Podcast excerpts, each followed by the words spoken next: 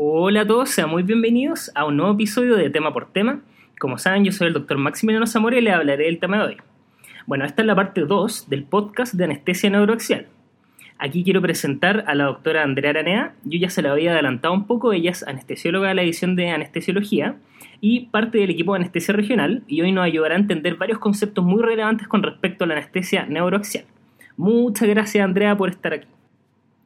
Hola Max, bueno, hola a todos. Eh, de verdad estoy súper feliz de estar acá y que me haya invitado el Max a poder ayudarlo y a entender un poco de esta parte de anestesia neuroaxial, donde principalmente nos vamos a enfocar a hablar de las contraindicaciones e indicaciones y la forma de utilizar esto para nuestra práctica habitual y eventualmente, y lo más importante y lo que quiero recalcar, es saber las complicaciones y saber cuándo no usar una anestesia neuroaxial.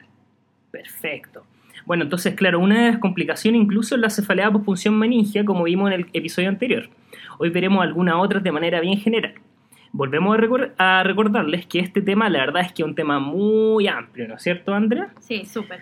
Y podríamos de todas maneras hacer 10 podcasts con respecto a este tema, pero la idea es que esto sirva como una base para los temas un poco más específicos que de todas maneras iremos viendo más adelante en otros episodios. Bueno, entonces vamos a partir. Vamos a partir con una pregunta del tema de hoy, como ya de costumbre. La pregunta dice así. ¿Cuál de las siguientes aseveraciones es correcta en relación a la anestesia neuroaxial? A. Una contraindicación relativa sería el rechazo de la técnica por parte del paciente. B. Un punto central que determina la distribución de la espinal es el nivel donde pinchamos. C. En cuanto a la droga, para la anestesia espinal el mayor determinante de su distribución es la masa total de droga por sobre su volumen o concentración. D los ancianos son más insensibles a la anestesia peridural por tener un espacio peridural menos permeable a los anestésicos. E. El volumen de líquido cefalorraquídeo se relaciona de buena forma con el peso del individuo. Recuerden, tómense un minuto para pensar. La respuesta correcta es C.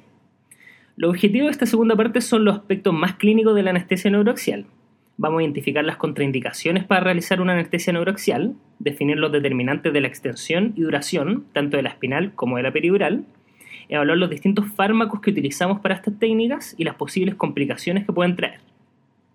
Hoy no hablaremos de la farmacología de los anestésicos locales. Este será un tema para otro episodio, como ya hemos dicho. Recuerden, identificar cuáles son sus conocimientos previos con respecto al tema es una estrategia probada para cementar de mejor manera el aprendizaje. Bueno, entonces lo primero que vamos a mencionar, eh, Andrea, y tú ya mencionaste en la introducción de este podcast, es que es bien, bien importante, es cuáles son las contraindicaciones e indicaciones específicamente de la anestesia neuroaxial, es decir, cuándo utilizarlas y no utilizarlas. Entonces, bueno, nombrar posibles indicaciones la verdad es que es bastante fácil. Todos sabemos que este tipo de anestesia lo utilizamos en la maternidad, ¿no es cierto? En la cirugía traumatológica, digestiva, entre muchas, muchas otras. Las ventajas de la anestesia espinal en comparación con la anestesia general son múltiples. Entre ellas podemos mencionar, por ejemplo, que no hay que manipular la vía aérea. Eso es un tema que puede ser bastante relevante. Se puede realizar el seguimiento mental de los pacientes, por ejemplo. También podrían ser las alteraciones pulmonares menores, menor riesgo de depresión respiratoria postoperatoria por la disminución del uso de opiáceos, por ejemplo, y también la disminución de la trombosis venosa.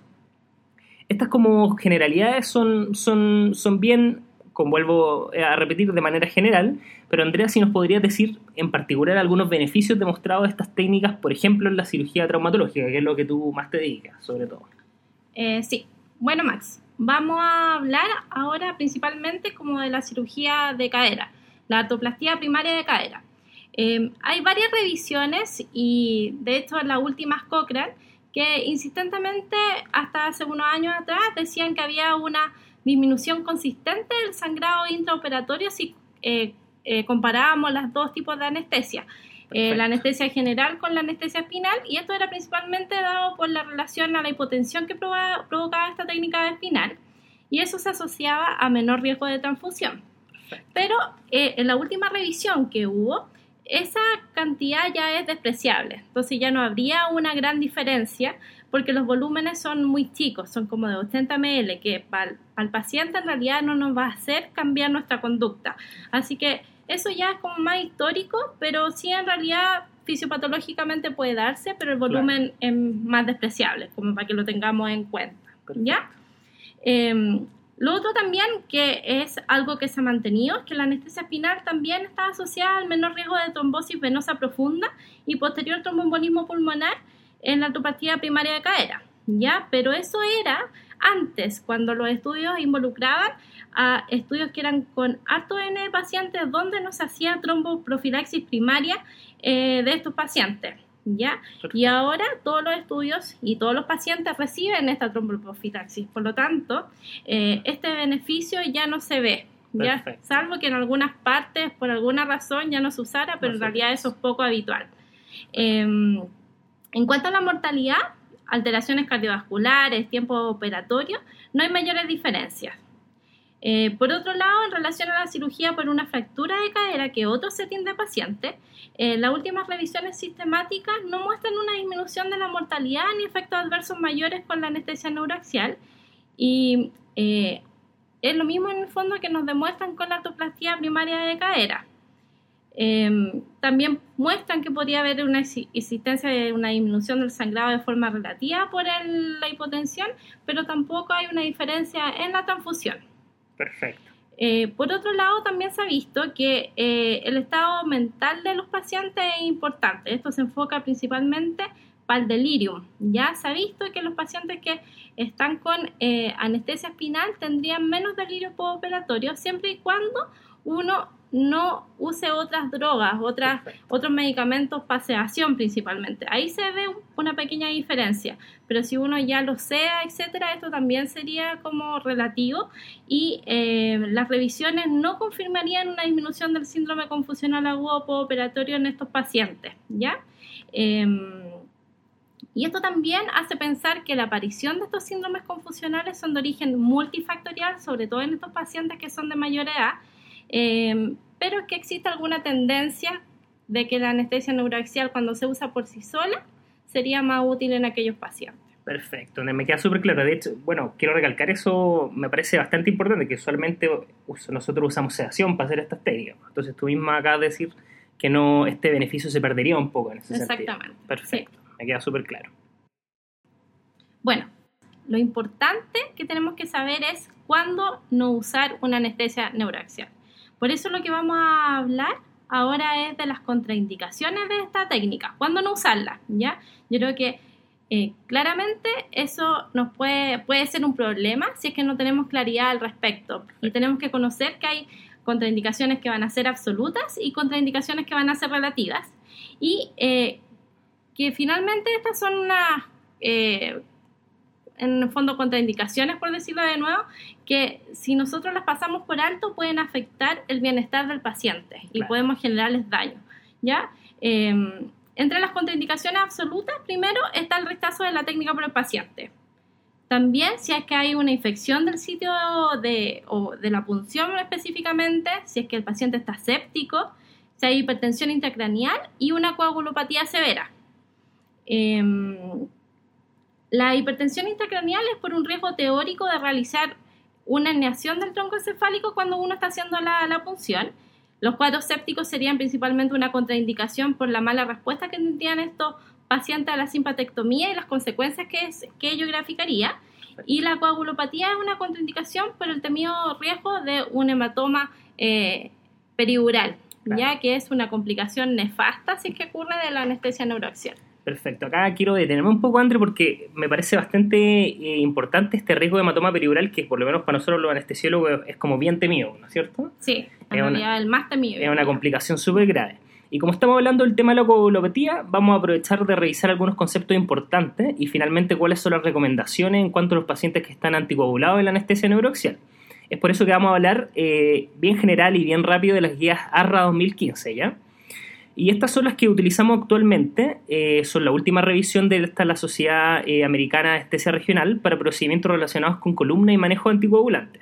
Entonces, como ya adelante, no lo vamos a ver en, profundidad, pero las recomendaciones más principales y las que nos tenemos que acordar sí o sí son las siguientes. Primero, sabemos que la aspirina, que es bien utilizada y es bien frecuente que nuestros pacientes lo ocupen, se puede utilizar de forma segura con la anestesia neuroaxial, no habría ningún problema con ella, ¿no es cierto? No, no hay que suspenderlo. Perfecto. En cuanto a otros antiagregantes, esto y este punto bien relevante de entender es que la decisión de utilizarlos o no en el periodo perioperatorio debe ser guiada según las características del paciente y tomando una decisión que involucre a su tratante de base, es decir, el cirujano, y también al anestesiólogo, y en general no se basa en la necesidad de implementar o no una técnica neuroxial, ¿no es cierto? Sí.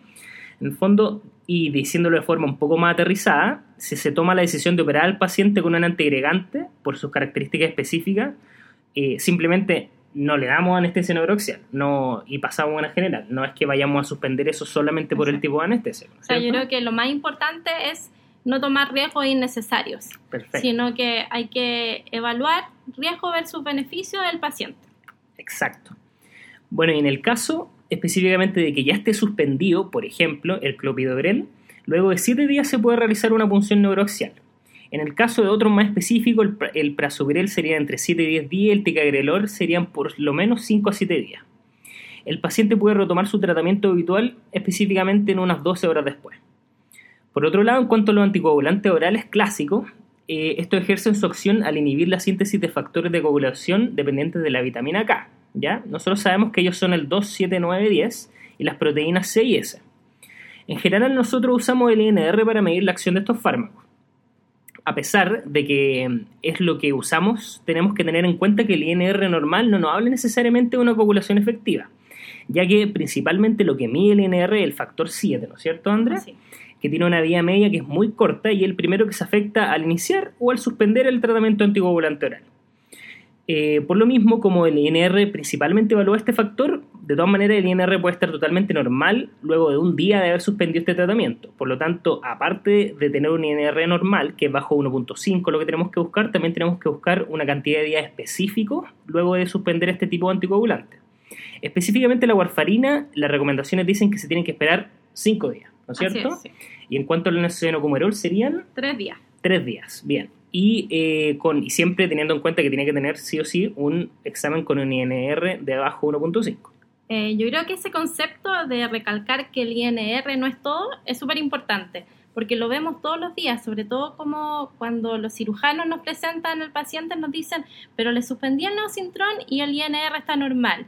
Y muchos de nosotros, eh, o de los becados, caen y con esa con lo que le están diciendo y no recuerdan que necesitamos los otros días de suspensión para que se recuperen los otros factores.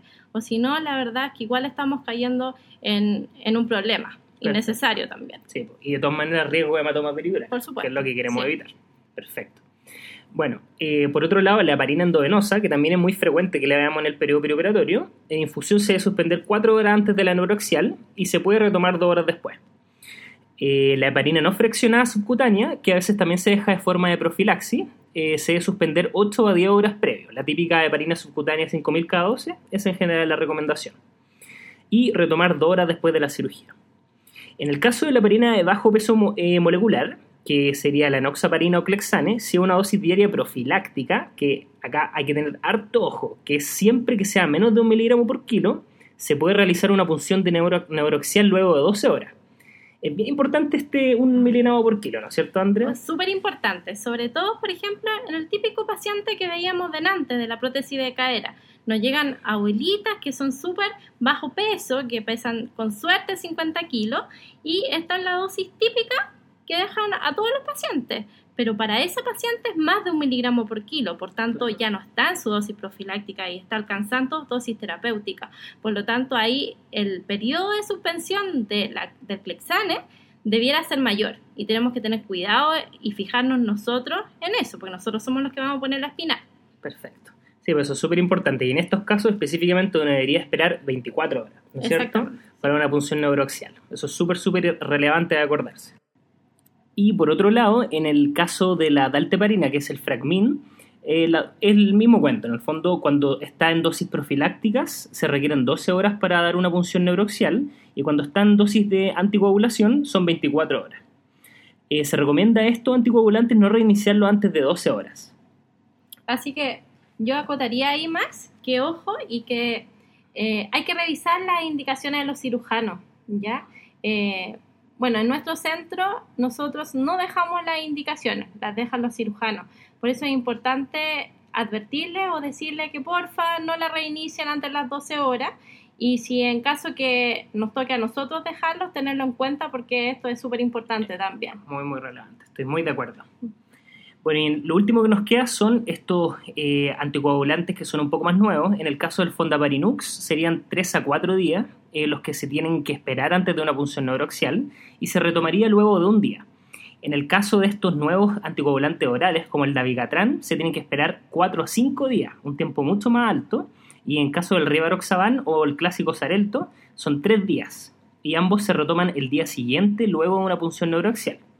Y acá es bien importante es que distintas sociedades tienen distintas eh, recomendaciones con respecto a los anticoagulantes, pero las que nosotros le acabamos de decir son eh, las de la ASRA y actualmente estamos a la espera de que salgan unas nuevas recomendaciones con respecto a esto, ¿no es cierto? Sí. Bueno, ya hablamos de las contraindicaciones absolutas, ahora vamos a hablar de las contraindicaciones relativas. Vamos a mencionar algunas como por ejemplo algunas deformidades o alteraciones neurológicas en la columna, o pacientes que han sido operados de patología vertebral, donde eh, tenemos que contemplar que el acceso puede ser difícil, ¿ya? Y por lo tanto podría haber más riesgo de complicaciones neurológicas y por otra parte podríamos ver que la difusión del anestésico en el líquido cefalorraquídeo, en caso de ser espinal, podría ser un poco impredecible o eh, parcial o podríamos tener algún bloqueo medio incompleto, así que eso hay que considerarlo. Eh, lo mismo pasa con los pacientes con espina bífida, que depende mucho de la gravedad de su compromiso, si es que vamos a tratar de hacer una anestesia neuroaxial o no.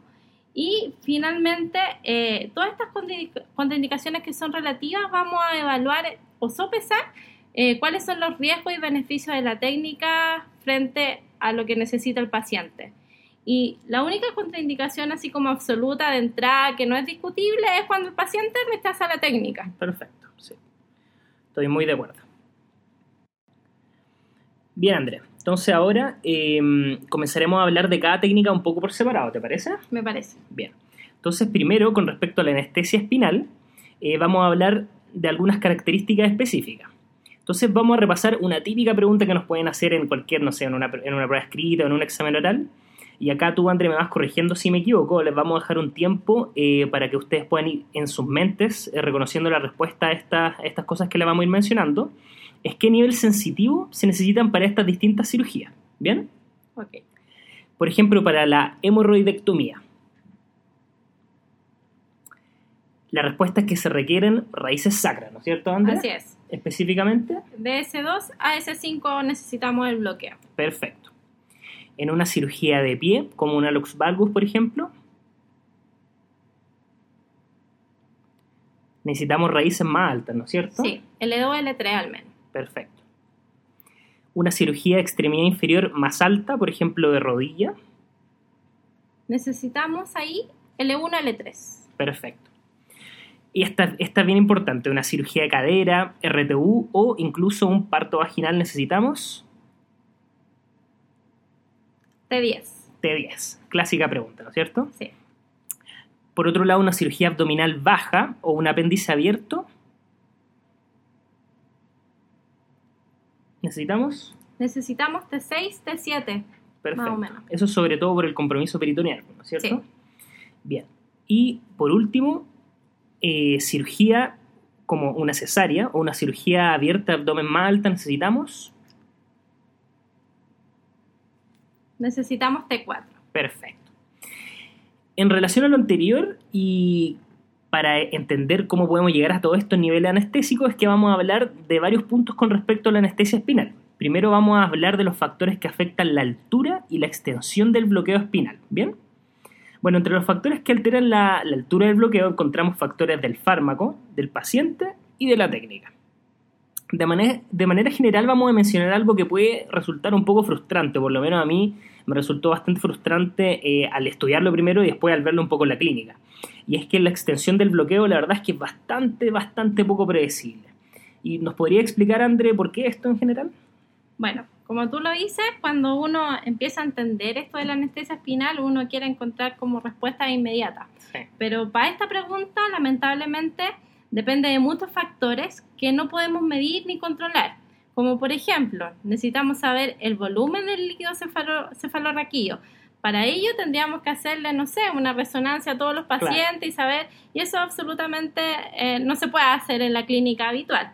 Em, pero aquí vamos a hablar de algunas cosas que en la clínica eh, nos podrían, eh, o sea, que en realidad conocerlas nos podrían ayudar a entender cómo se altera la extensión del bloqueo de una anestesia espinal.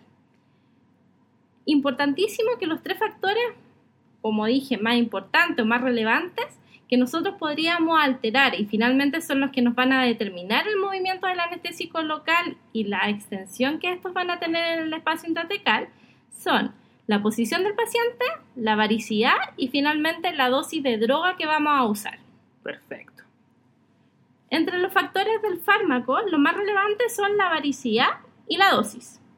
Ya dijimos que la varicidad es la relación que existe entre la, de la, densidad del anestésico local con la densidad del líquido cefalorraquídeo. Perfecto, eso lo mencionamos en el capítulo anterior. Sí, en la primera parte. ¿Qué importa o qué altera la varicidad de la droga?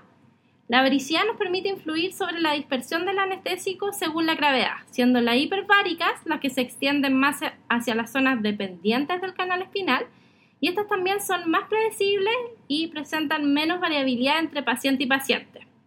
en general son las que más usamos. Exactamente, somos las que, o sea, en realidad las que tenemos más experiencia. Perfecto.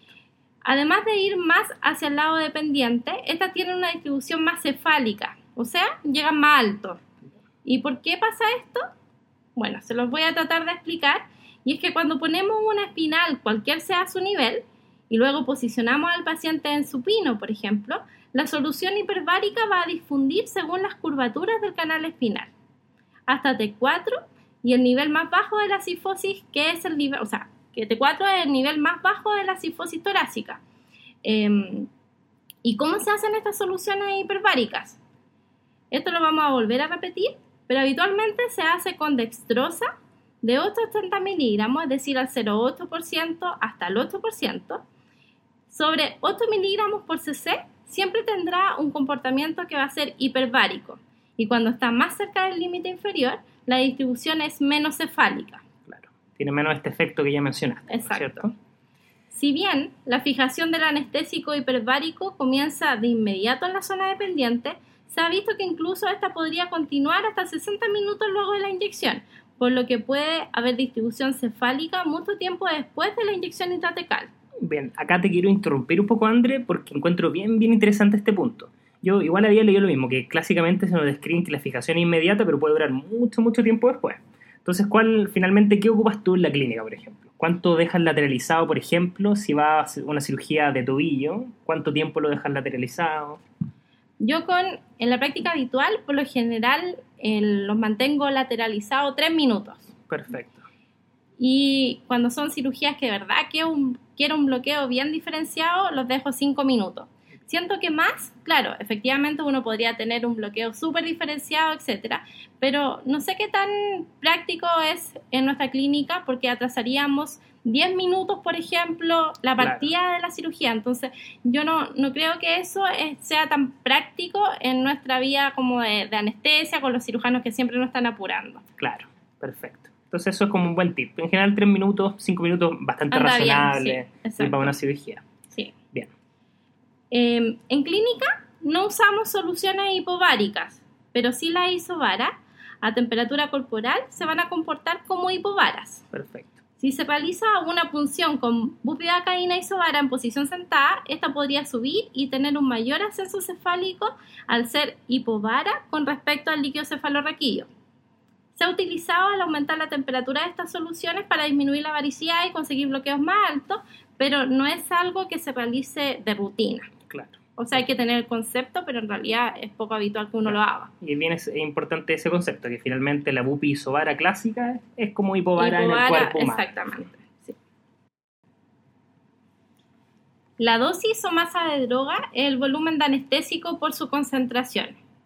Claramente vemos que estos tres elementos están muy unidos. Al afectar uno, se va a afectar el resto. Pero para la extensión del bloqueo, lejos, el factor más importante es la dosis o masa de droga. el volumen y su concentración no serían tan relevantes. Bien, acá es bien importante porque después vamos a ver que en la peridural no es tan así, ¿no es cierto? Exacto, hay un poco de cambio. Ahí el volumen es muy importante. Sí. Acá no importa la masa, La ¿no es masa, cierto? sí, la masa total de droga. Perfecto. Los factores del fármaco que son menos relevantes en la extensión del bloqueo ya lo hemos mencionado, el volumen y la concentración. La viscosidad es un factor que podría aportar, pero no es tan importante como los anteriores. Las soluciones con más viscosidad tendrían una extensión más cefálica, como se ve en las soluciones más concentradas con dextrosa. Por otra parte, el tipo de anestésico local, ya sea lidocaína o bupivacaína, tampoco afecta la extensión del bloqueo. Los aditivos tampoco, a excepción de los opioides, que sí aumentan la extensión del bloqueo y su duración, probablemente al potenciar las zonas con bloqueos subclínicos con anestésico local. Lo interesante de esto es que este efecto se ve tanto con opioides intravenosos como a nivel intratecal. Perfecto. Entre los factores del paciente es de especial importancia el volumen del líquido cefalorraquídeo. Claro, eso tú ya lo Eso habías ya lo habíamos mencionado. mencionado, claro, Claro. al principio. Esto se puede demostrar en clínica, por ejemplo, en pacientes obesos con aumento de la presión intraabdominal o embarazadas que tienen los mismos efectos y tienen un aumento de la grasa peridural. Hay una disminución del volumen del líquido cefalorraquídeo, lo que determina una mayor extensión y altura del bloqueo con el anestésico local. Por lo tanto, es importante considerar que de repente en estos pacientes nos tenemos que bajar un poquito con las Claro. dosis, porque si no, eh, vamos a tener un nivel mucho más alto del que nosotros queremos. Claro, esa es la razón por la cual es con baja dosis de anestésico local, en la embarazada, por ejemplo, podemos conseguir una anestesia para cesárea. ¿no es cierto? Absolutamente, Que dijimos que era T4 lo que necesitábamos. Sí, pues, es como las de las más altas que estábamos nombrando delante en los ejemplos. Perfecto. Lamentablemente, ninguna de las variables que usamos habitualmente se ha relacionado en forma consistente con el volumen del líquido cefalorraquídeo y tampoco lo medimos en la clínica. Era un poco como partimos de esta parte de, Del de los factores. Exacto. Claro. El otro factor relevante del paciente es su densidad del líquido cefalorraquídeo.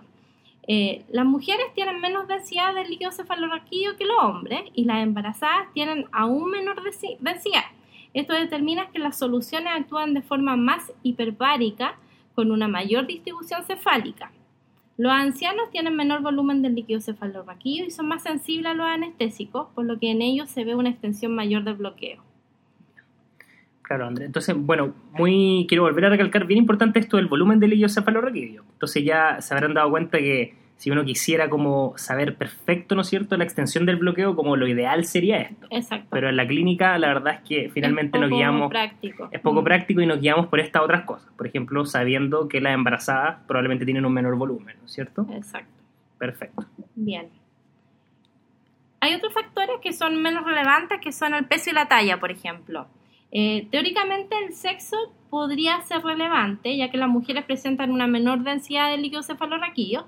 Eh, además que en decúbito lateral, la posición que habitualmente se utiliza para funcionar la forma y ancho de las caderas de nosotras, de las mujeres, y sus hombros que son menos altos, eh, podrían determinar en conjunto una distribución más cefálica del anestésico.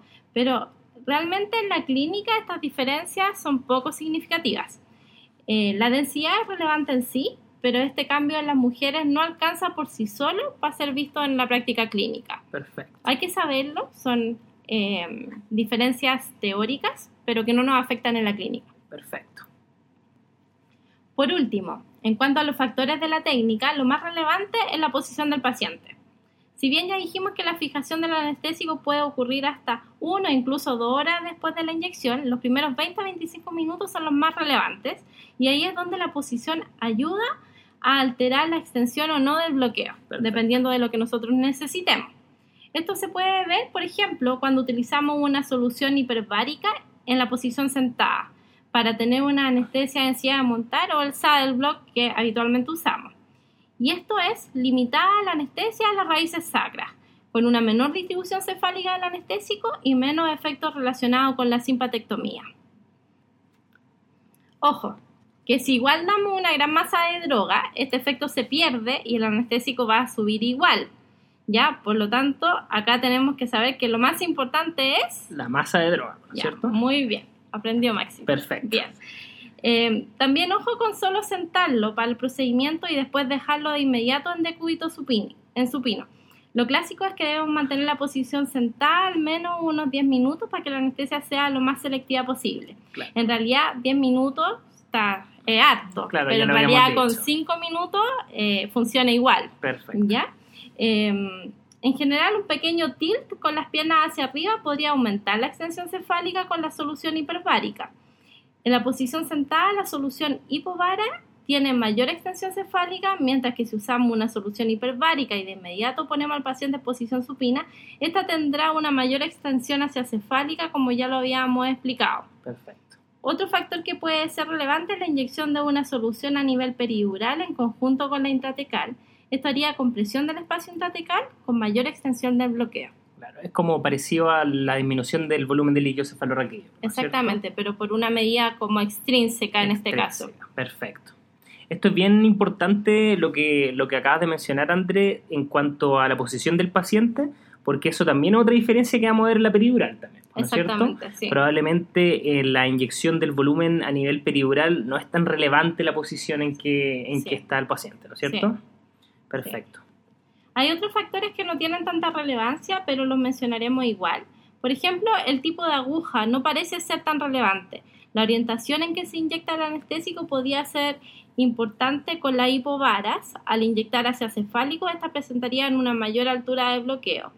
Eh, pero esto no se ha visto así con las hiperbáricas. El nivel de la inyección también podría influir. Incluso un nivel más alto se ha visto con una distribución más cefálica del bloqueo, pero esto nuevamente solo se ve con las hipovaras. Las hiperbáricas no se afectan por esto. La velocidad de inyección no parece afectar la distribución del bloqueo, al menos de manera consistente, ya que los trabajos son súper contradictorios en mostrar este efecto. Nuevamente, esto se vería más con la solución hipovara, donde inyecciones más rápidas podrían determinar una distribución más cefálica, lo que no se ve con las hiperbáricas. Aquí, la inyección más lenta podría provocar un ascenso mayor, ya que esto permitiría que el anestésico se vaya distribu- distribuyendo hacia cefálico por su varicidad de forma controlada y consistente. Nuevamente repetimos que estos últimos elementos probablemente no tienen mucha relevancia, pero sí nos dan reflejos de otro aspecto que ya habíamos mencionado y es que las soluciones hipováricas presentan más variabilidad en su efecto y son más afectadas por varios mecanismos al compararlas con las hiperbáricas, donde su varicidad determina gran parte de su distribución. Una solución realmente isobárica, que como ya hemos dicho actualmente no existe, no debería ser alterada su distribución por la posición del paciente. Perfecto, André. Entonces, ya que hablamos de los factores que determinan la extensión del bloqueo espinal, vamos a cambiar un poco el tema y yo les voy a hablar un poco de los determinantes de la duración. ¿Ya? Eh, nuevamente, este es un tema que también puede resultar un poco frustrante, la verdad. Incluso, yo diría, más frustrante que la extensión del bloqueo, ¿no es cierto? Puede ser. Y eso es que específicamente de manera personal les cuento que eh, es algo, para mí fue muy frustrante debido que cuando yo comencé a estudiar todos estos temas me encontré con muy muy poca literatura que pudiera decir de forma confiable que cuánto cambia la duración de un bloqueo según las distintas variables que podemos controlar. ¿Y por qué pasa esto? Es porque estudiar la duración del bloqueo es difícil por varias razones, ¿no es cierto? Sí. Primero, tenemos que ver cómo está definido operacionalmente el bloqueo que usamos. Normalmente se usa la regresión de dos o cuatro segmentos como una medida de la duración de la anestesia. Entonces, los distintos estudios varían harto entre Varían uno y las definiciones, entonces no son como comparables. Perfecto. También la duración va a depender del sitio quirúrgico. Entonces, por ejemplo, si alcanzamos un nivel T4 para una cirugía de tobillo, tendremos muchas, muchas horas de anestesia, pero tendremos mucho menor duración si la cirugía es de abdomen alto, por ejemplo. Entonces, todas estas variables hacen que sea bien difícil investigar realmente cuánto dura la anestesia espinal. Los determinantes más relevantes de la duración del bloqueo espinal son, la verdad, lo más relevante son las propiedades intrínsecas del anestésico local que estamos utilizando y la dosis de este, los aditivos por otra parte utilizados y también, por último, la varicidad del anestésico. Lo más relevante, ya lo habíamos adelantado probablemente, es el anestésico local que estamos utilizando. Cuando se utiliza uno con mayor afinidad por proteína, este tiene una mayor duración, como es el caso, por ejemplo, de la bupivacaína, ¿no es cierto? Que tiene una mayor duración comparándola con la lidocaína, por ejemplo. La verdad es que nosotros no utilizamos lidocaína intratecal generalmente, pero no es por su efecto de corta duración, ya que este efecto uno lo podría querer en ciertas situaciones, ¿no es cierto? Como cirugía más corta, sino más bien por el riesgo de provocar síntomas neurológicos transitorios, complicación de la cual vamos a hablar un poquitito más en detalle más adelante. Lo otro que es muy relevante es la masa de droga. Mayor dosis, mayor duración. Tampoco aquí es relevante el volumen ni la concentración. El usar coadyuvantes como adrenalina también puede aumentar la duración de la anestesia y esto es algo que se ha utilizado, que se utiliza con bastante frecuencia en algunos centros. Las drogas hipováricas, por otro lado, tienen una duración mayor del bloqueo, principalmente por la menor distribución inicial que presentan. Una forma en que podemos imaginarnos esto para entenderlo, o por lo menos en que a mí me sirve para poder entenderlo, eh, es que podemos pensar que al presentar un menor ascenso, habitualmente con esta droga vamos a tener un mayor anestésico que queda en el líquido cefalorraquídeo, por lo que se irá liberando de forma lenta hasta el sitio efecto que serían las raíces nerviosas, ¿no es cierto?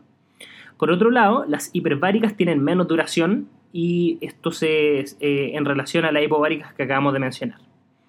Ya lo dijimos explicando lo, anterior de manera superficial, pero a una mayor altura alcanzada del bloqueo también hay una menor duración una droga limitada a una, área a una área pequeña durará más, puesto que la concentración alrededor del nervio será mayor. Y por último, en relación a la anestesia eh, espinal o intratecal, es que vamos a hablar de qué drogas y en qué dosis podemos ocupar de manera más general, ¿no es cierto?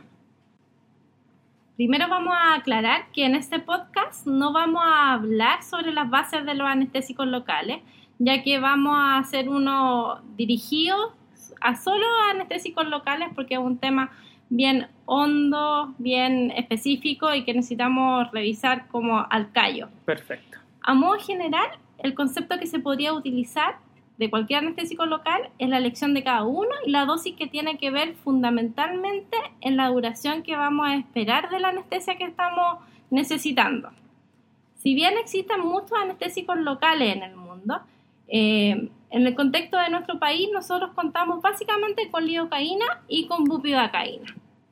La lidocaína podría aparecer como una atractiva opción por tener una latencia que es muy baja, de 2 a 5 minutos, con una duración corta de incluso una hora, pero su uso ha bajado porque se ha asociado con la aparición de síntomas neurológicos transitorios, complicación que veremos en más detalle un poquitito más adelante. La bupivacaína tiene una latencia y duración mayor, según la dosis se puede ajustar la duración de la anestesia. Dosis máximas de 20 miligramos pueden dar anestesias de larga duración y dosis tan pequeñas como de 5 a 8 miligramos son compatibles con la cirugía ambulatoria, con cirugías de duraciones de menos de una hora incluso. Perfecto. Su asociación a síntomas neurológicos transitorios es muy poco frecuente. Contamos con formas que son hiperbáricas e isovaras. Actualmente disponibles, estas últimas serían algo hipovaras al contacto con el líquido cefalorraquídeo, como lo habíamos explicado anteriormente. Perfecto.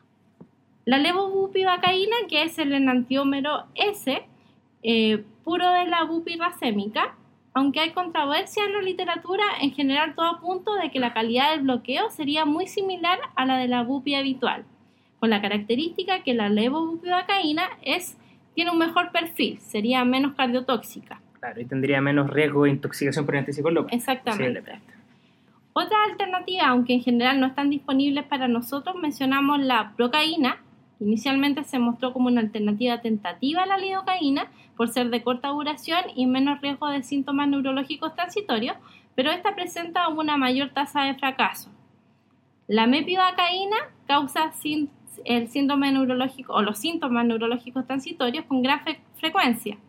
Y la ropivacaína podría ser una excelente alternativa, tiene un perfil similar a la bupivacaína, aunque con una potencia menor, pero también con poca incidencia de los síntomas neurológicos transitorios y con una reversión del bloqueo motor más precoz, lo cual puede ser beneficioso para la recuperación de las funciones motoras del paciente, pero lamentablemente no la tenemos en nuestro país. Claro, no la, en Estados Unidos se usa con frecuencia. En Estados Unidos y en Europa es lo que se usa, en realidad es como nuestra bupi. Claro. Bien, eso en cuanto a los anestésicos locales. Y ahora vamos a hablar un poco del otro aditivos que podemos ponerle a una anestesia espinal. Específicamente en los opioides, nosotros sabemos que estos se, unirían a los receptores MU en la médula, eh, disminuyendo las aferencias dolorosas de las fibras A y C sin afectar las raíces dorsales ni los potenciales de acción de las vías somatosensoriales. Entonces, esto significaría... Entonces, esto significaría o serviría para potenciar el efecto analgésico sin crear un bloqueo motor y en general no altera la distribución ni la duración del anestésico local. Si se acompañan con todos los efectos adversos de los opioides, los más lipofílicos como el fentanil son los que utilizamos con mayor regularidad en dosis de 10 a 20 gamas, ya que tienen una duración más corta de acción. Las más hidrofílicas como la morfina tienen una duración mayor y pueden provocar ascenso rostral y depresión respiratoria más tardía, así que hay que tener cuidado. Por lo general se usan menos y de utilizarse se debería mantener al paciente monitorizado durante las próximas 24 horas en una unidad donde se puede identificar la depresión respiratoria. Esto es bien importante, ¿no es cierto? Exactamente, o sea, no hay que llegar y ponerle morfina, van a andar perfecto el dolor, pero si lo dejamos en una sala sin ningún cuidado, ojo, nos pueden pasar complicaciones, así que no es recomendable. Perfecto. Y André, lo, último, o sea, de lo último aditivo importante me parece que son los vasoconstrictores. ¿Qué, qué opinas tú de esto? Los vasoconstrictores son otro de los aditivos que se ocupan mucho también. Eh, estos van a alargar de forma significativa la duración de la anestesia por disminución de la absorción del anestésico local. La adrenalina también podría causar un efecto analgésico directo por su acción alfa-2. La gran duda o la gran razón por la que hay personas que no usan vasoconstrictor es que se temía que provocara isquemia medular. No hay estudios en humanos que hayan probado esto y en animales al parecer se ha visto que es seguro, por lo que se podría usar. La adrenalina se utiliza en dosis de 100 a 200 gamas y es preferible antes que la fenilefrina, pues esta última sí se ha asociado con síntomas neurológicos transitorios. Claro, bien importante. Entonces, se podrían utilizar pero con eh, teniendo en cuenta que la fenilefrina sí se ha asociado, no a isquemia medular, pero sí a síndrome, síntomas neurológicos transitorios. Si que se va a utilizar algún vasoconstrictor, es de indicación o más recomendable usar adrenalina. La adrenalina, bien. Y en cuanto a los agonistas alfados como la clonidina, Andrea. Bueno, estos potencian tanto la duración como la calidad del bloqueo, provocando un mayor bloqueo sensitivo y motor. El gran problema es que al aumentar las dosis se ven sus efectos adversos también, como por ejemplo la sedación y la hipotensión. Bien. Eh, logra su acción al actuar sobre los receptores alfa-2 posinápticos en el asta dorsal de la médula espinal. Claro. Y lo último que nos quedaría sería la neostigmina, que también hay gente que lo utiliza, ¿cierto? Sí, la neostigmina en este caso actuaría impidiendo la degradación de la acetilcolina y a nivel intratecal esta acetilcolina activa receptores muscarínicos M1 y M2 a nivel medular que provocan un efecto analgésico. Esto potencia la analgesia postquirúrgica, pero con el riesgo de náusea y vómitos postoperatorios como conocemos. Perfecto. Bueno, entonces ahora ya terminamos con la anestesia espinal, ¿no es cierto? Sí. ahora vamos con la anestesia peridural. Perfecto. Primero vamos a hablar de manera similar a lo que hablamos con la espinal de los factores que afectan la distribución o, o altura del bloqueo peridural. Entonces, cuando hablamos de los factores que afectan la distribución de la anestesia peridural, también nos podemos acercar a ellos por factores del fármaco, del paciente y de la técnica, igual que con la espinal. Entre los factores del fármaco, lo más relevante acá es distinto. Acá es bien importante el volumen y también la dosis. Acá volvemos a repetir que vemos una diferencia con la espinal. Acá el volumen es relevante, al contrario de la espinal, donde no era relevante. Ahí era relevante la masa de droga. Masa de droga. ¿no es cierto? En general se dice que se necesitan de 1 a 2 ml de solución para alcanzar un segmento y bloquear un segmento a nivel peridural. La concentración es mucho menos relevante y en general los aditivos no aportan a estos efectos. Entre los factores del paciente, la edad es muy relevante. Los ancianos requieren menos dosis por peridural, ya que tienen menos difusión hacia afuera del peridural de los anestésicos locales y el espacio peridural es más complaciente. Además, la dura es más permeable al anestésico local. Esto, sumado a que los ancianos tienen más sensibilidad también a los anestésicos locales, hace que se requieran menos anestésicos para una misma propagación o efecto de este. Por otra parte, las embarazadas por el aumento de la presión en el espacio peridural, sobre todo por la injurgitación de las venas peridurales, requieren también menores dosis. El peso y la talla no serían factores muy relevantes en este caso. Perfecto. Por último, en relación a la técnica, el factor más relevante es la altura a la que se hace la punción. En la región cervical inferior, su propagación es principalmente hacia caudal, En la región torácica media, a nivel de T2, T6, la distribución es igual hacia cefálico que hacia caudal. Este es el nivel que deberíamos buscar para hacer una cirugía torácica, por ejemplo. Bien. Entonces, probablemente periurales mucho más altas de las que habitualmente ponemos, ¿no es cierto? Exactamente. Perfecto.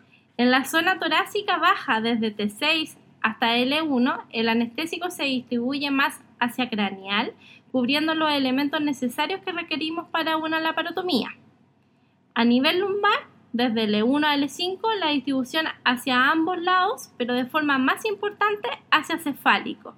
La posición del paciente es mucho menos relevante en la distribución y la peridural lumbar es adecuada para la analgesia obstétrica, cirugía de cadera y de extremidad inferior, como para dar un ejemplo. Perfecto. Y súper importante esto que dijiste, Andrea, ¿no es cierto? Lo de la altura de la punción, que es otra diferencia. Volvemos a mencionar, aunque sea repetitivo, pero importante que sepan la diferencia entre la espinal y la peridural. En la espinal probablemente la altura en la que hacemos la punción Importa bien poco, yo diría. importa bien poco, ¿no es Sí. cierto? Acá es bien, bien importante, ¿no es cierto? Los principios de los fármacos que utilizamos a nivel peridural son similares a los usados con la espinal. Si bien aquí las dosis son mucho mayores por las razones que ya explicamos, ojo que también aquí sí hay riesgo de intoxicación por anestésicos locales. Claro, esto es una diferencia también de la espinal, que es raro eso. ¿no es Exacto. En cambio, la peridural tendría un poco más de riesgo. Otra diferencia es que aquí la lidocaína no se ha asociado a síntomas neurológicos transitorios, por lo que es segura de utilizar y la utilizamos a pasto en realidad. Eh, los opioides mejoran el efecto analgésico sin potenciar el efecto motor y los vasoconstrictores serían útiles para alargar el efecto de los anestésicos locales. Perfecto. Bien, y Andri, tú lo tocaste como de manera superficial y, mm, eh, y es el tema que no tiene tanto que ver con la extensión del bloqueo, sino que tiene que ver más con la duración. ¿Por no es cierto? Tú dijiste que nosotros asociamos también otros eh, coadyuvantes para aumentar la duración del, del bloqueo peridural. Eh, y la verdad es que todo esto tiene re- bastante relación y se parece un poco a todo lo que dijimos y todo esto es aplicable a lo que hablamos en relación a la anestesia espinal, ¿no es cierto? Exacto. Por ejemplo, cuando nosotros queremos hacer un bloqueo peridural que sea más largo, vamos a usar bupivacaína versus lidocaína y en la práctica esto lo utilizamos de manera bien frecuente en la analgesia del trabajo de parto, ¿no es cierto? Sí, yo creo que lejos es donde está más ejemplificado de cómo usamos los anestésicos locales y la duración que queremos darle en el trabajo de parto. Claro. O sea, es distinto la dosis de parto que una dosis cuando llega una primigesta al inicio. Claramente que nuestro volumen cambia, nuestra masa de droga cambia y nuestro tipo de anestésico local también cambia. Entonces yo creo que eso es como importante para poder entender esta parte. Perfecto. Bueno, Andrea, y lo último que le habíamos mencionado, ¿no es cierto? Es que le íbamos a hablar un poco de las eh, complicaciones generales de la anestesia neuroaxial, ¿no es cierto? Sí. Y bueno, ya lo hemos mencionado de forma superficial, pero acá vamos a enumerar las, posibles, eh, las principales posibles complicaciones que pueden existir. Más adelante vamos a tener un podcast específico en el cual vamos a hablar en más profundidad de algunas de estas complicaciones de la anestesia neuroaxial, pero ahora solamente hablaremos de algunos conceptos generales. Ya mencionamos en el primer capítulo de esto de anestesia neuroaxial que hay complicaciones que son bien frecuentes y tienen que ver con la fisiología de la simpatectomía, ¿no es cierto? Sí. La hipotensión y la bradicardia. Eh, sobre todo esto y específicamente importante en la anestesia espinal, ¿no es cierto? Y con especial frecuencia durante la espinal para cesárea. El dolor lumbar también es muy frecuente, pero tenemos que tener presente que la, la lumbalgia post cirugía también es muy frecuente y puede tener otras relaciones que no sean la anestesia espinal finalmente o la anestesia eh, en general. Eh, otro efecto bien relevante que tenemos que mencionar con respecto específicamente a la anestesia espinal es el riesgo de la anestesia espinal total, ¿no es cierto, Ander? Así es, Max. Vamos a hablar de la ane- anestesia espinal total, principalmente por su relevancia y por su gravedad también. Claro. ¿ya? Eh, con esta nos referimos al ascenso de la anestesia, al menos al bulbo raquídeo. Generalmente se ve por error en la medicación o, por ejemplo, un catéter que se pensaba que estaba peridural, pero finalmente estaba intratecal y se le pasa una dosis peridural que ya habíamos hablado que era una dosis mucho mayor Mucho mayor. y que va directamente al espacio intratecal. ¿Qué pasa? Hay hipotensión y bradicardia, hay pérdida de conciencia e incluso puede haber un paro cardiorrespiratorio. El manejo es de soporte, asegurando la vía aérea con un manejo avanzado si es que lo necesita, o sea, intubación del paciente, y el manejo hemodinámico del paciente, ya sea con volumen y con drogas vasoactivas para aumentar la perfusión tisular. Perfecto, una complicación bastante grave, verdad. Sí. Bien. Otra complicación bastante importante y bastante conocida, la verdad, incluso por el área, por la gente que es ajena al área de la anestesia, bastante popular es la cefalea pospunción, que es una complicación especial eh, de la anestesia espinal, y ya lo hablamos en el podcast anterior con el doctor Lacassi. Las complicaciones neurológicas hoy son poco frecuentes. Las graves tendrían una frecuencia de 1 en 10.000. Entre estas se encuentran la lesión de las raíces nerviosas, ya sea por trauma o por el anestésico local. Paraplegia es mucho más rara, pero están los síntomas neurológicos transitorios y el síndrome de caudequina y el hematoma periural. Los síntomas neurológicos transitorios se presentan como un dolor a nivel de los muslos y pantorrillas con irradiación hacia inferior sin alteraciones motoras ni sensoriales, ni alteraciones vesicales ni intestinales.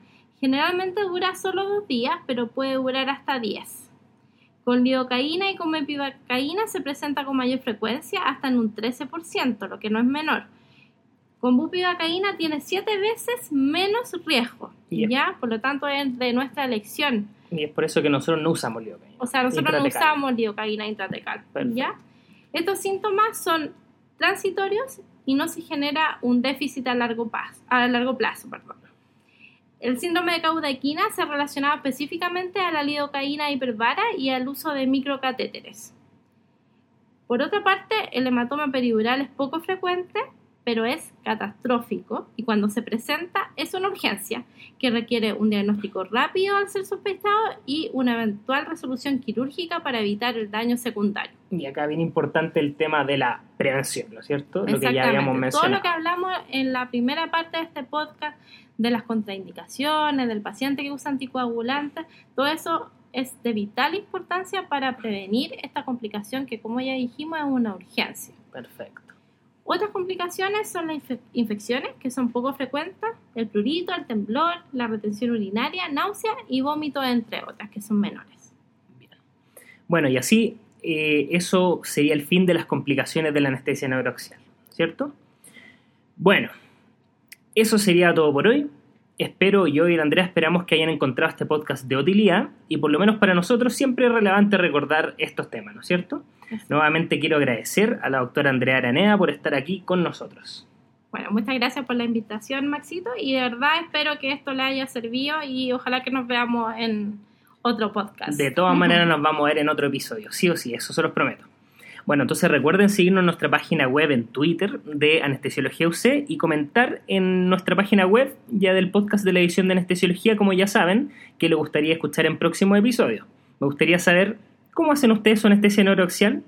Me pueden contactar por la página o a mi mail, que ya saben es mszamora.uc.cl. Nuevamente, soy Maximiliano Zamora en nombre del podcast de la edición de Anestesiología UC. Muchas gracias por escucharnos y que tengan una muy, muy, muy buena semana.